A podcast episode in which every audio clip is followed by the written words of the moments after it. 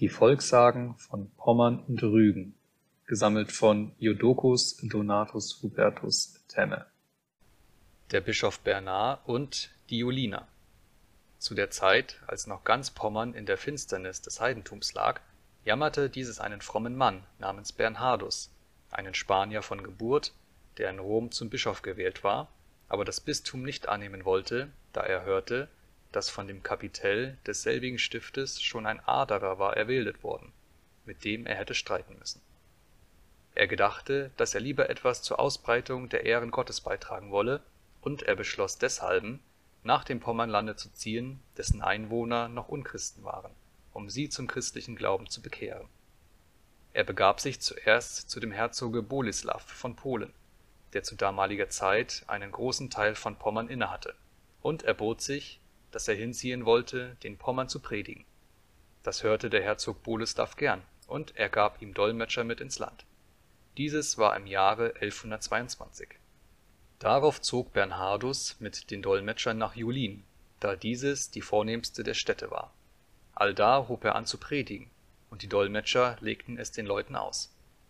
Aber dieser Bernhardus ging, seiner vermeinten Heiligkeit halber, armselig einher, barfuß und übel bekleidet, und aß nur trockene und wenige Speisen und trank nur Wasser.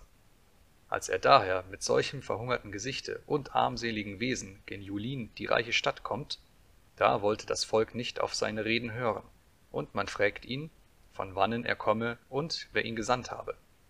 Darauf gibt er durch den Dolmetscher die Antwort. Er sei ein Diener des einzig wahren Gottes, des Schöpfers des Himmels und der Erden, von dem alle Macht und aller Reichtum komme da dünkte es den Julinern sehr ungereimt, dass ein so großer reicher Herr, dessen er sich rühmet, einen so uneinsehnlichen, hungrigen und zerlumpten Boten sollte ausgeschickt haben, und sie verlachten ihn und hielten ihn für einen Bettler, der nur darum gekommen wäre, dass er ihnen das Geld möchte abspatzen und reich werden, oder für einen Narren, der seine Armut bei ihnen büßen sollte. Sie sagten ihm deshalb, er sollte sich nur bald packen, oder sie wollten ihm Füße machen da hob er an zu sprechen von dem geistlichen Reichtume und dass das Reich Gottes nicht in vielem Gelde und äußerlicher weltlicher Pracht, sondern nur in der Kraft und Tat des Geistes bestehe. Darum sollten sie sich nicht ärgern an seiner Armut und Schlechtheit, denn sein Gott sei ein solcher, der die Reinigkeit des Herzens haben wollte und der vergänglichen Gutes nicht achte. Er sagte ihnen weiter, dass ihre Götter keine Götter, sondern nur Holz und Steine wären, dass sie selbst nicht helfen könnten viel weniger denjenigen, die sie ehren. Damit sie auch sehen sollten, dass sein Gott der wahre Gott und er sein echter Diener wäre, so sollten sie ihn in ein altes Haus setzen und dasselbe mit Feuer anzünden, wo sie dann sehen würden, dass er nicht verbrenne. Das war nun sehr viel von ihm. Die Priester und die Bürger der Stadt hielten auch einen Rat und fragten einander, was sie bei so gestalteten Sachen tun sollten. Aber da sprachen etliche von ihnen, der Mensch sei wohl seiner Armut halber in Verzweiflung also dass er nicht mehr leben wollte. Andere meinten, er wäre nicht bei Sinnen, und wieder andere waren der Meinung, er wolle, dass die ganze Stadt in Feuer aufgehe, damit er also für seine Abweisung Rache nehme. Sie verlachten ihn deshalb nur umso mehr und geboten ihm, stracks die Stadt zu räumen und sich zu entfernen, damit er ihre Götter nicht beleidige. Da entbrannte der fromme Mann in großem Eifer, und er nahm eine Axt und hieb in ein Götzenbild, das mitten auf dem Markte stand und sehr heilig gehalten wurde. Nun ging aber auch den Heiden die Geduld aus, und sie fielen über ihn her und schlugen ihn samt seinen Dolmetschern blau und gebrechlich.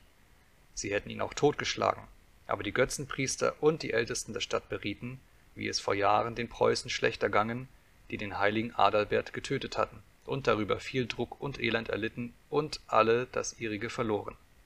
Sie beschlossen also ihn, ohne ihm größer Leid zuzufügen, aus dem Lande zu entfernen, und sie setzten ihn in ein Schiff das brachten sie in das frische Haff und ließen ihn fahren, wohin er wollte, ihm sagend, nun solle er den Fischen predigen, die würden mehr Zeit haben, solch Gaukelwerk anzuhören. Da sah Bernhardus ein, dass er mit seiner Armut nichts ausrichten könne. Er ging zurück zum Herzog Boleslaw, dem berichtete er die Sache und zog darauf nach Bamberg, wo Sankt Otto Bischof war. Allda begab er sich in das Kloster zu Sankt Michael und berichtete dem heiligen Otto, wie es ihm zu Pommern ergangen wäre und sagte, so einer den Pommern predigen wolle, der müsse nicht arm kommen, sondern mit Reichtum. Das hat sich der heilige Bischof Otto wohl gemerkt, als er hernach auszog, die Pommern zu bekehren.